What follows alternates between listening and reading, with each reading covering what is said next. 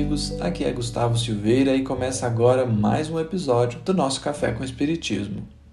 Para o episódio de hoje, selecionamos uma frase escrita por André Luiz no capítulo 36 da obra Agenda Cristã. O título do capítulo é Em Boa Lógica, o que já é profundamente sugestivo. Destacamos isso porque sutilmente André Luiz está nos dizendo que essa página será um convite para raciocinarmos em boa lógica, o que certamente significa raciocinar sob as luzes do Evangelho.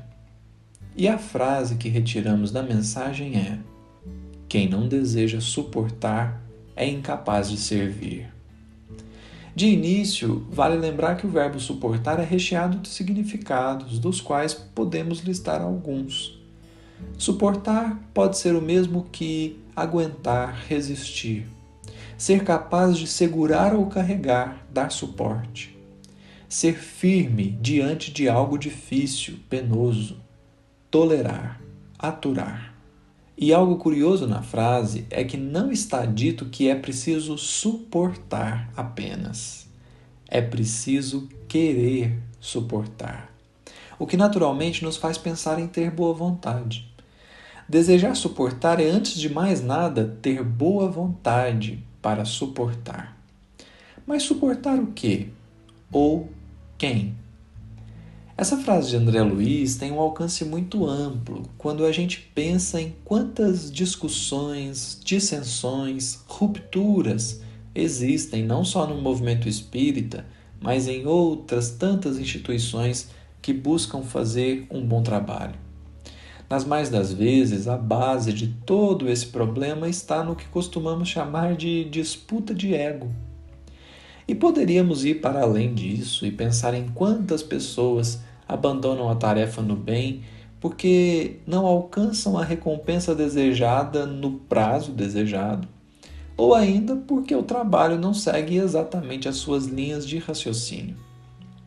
Ora, se desejamos levar caprichos individuais e anseios pessoais para que a tarefa aconteça aos nossos moldes e segundo a nossa vontade, é evidente que não estamos dispostos a suportar e naturalmente não conseguiremos servir. E não conseguiremos por uma simples razão: vamos desistir antes de concluir o propósito. Querer suportar está na base do servir, porque na tarefa com Jesus somos chamados primeiramente a negarmos-nos a nós mesmos. Foi ele mesmo quem assim afirmou. Desejar suportar é também escolher acolher o outro, ainda que ele esteja equivocado, porque o cristão é chamado a cuidar de quem erra, a exemplo do médico, que atua na cura de uma pessoa enferma. O jeito de curar a doença não é aniquilar o doente, mas ampará-lo, lutando unicamente contra a enfermidade. Afinal de contas, amparar quem erra é diferente de aplaudir o erro. Servir, então, naturalmente pede renúncia. E só consegue renunciar verdadeiramente quem está disposto a suportar. Suportar os desafios, as incertezas, os momentos em que tudo aparentemente dá errado. Suportar as pessoas. Suportar as inúmeras vezes em que somos solicitados, procurados, questionados. Suportar a ingratidão, a desconfiança. Enfim, é nítida a razão para André Luiz não ter definido o que é preciso suportar. Simplesmente escreveu que é preciso desejar suportar, porque somente quem em si mesmo alimenta esse intento pode sinceramente transpor os obstáculos que virão, sejam eles quais forem.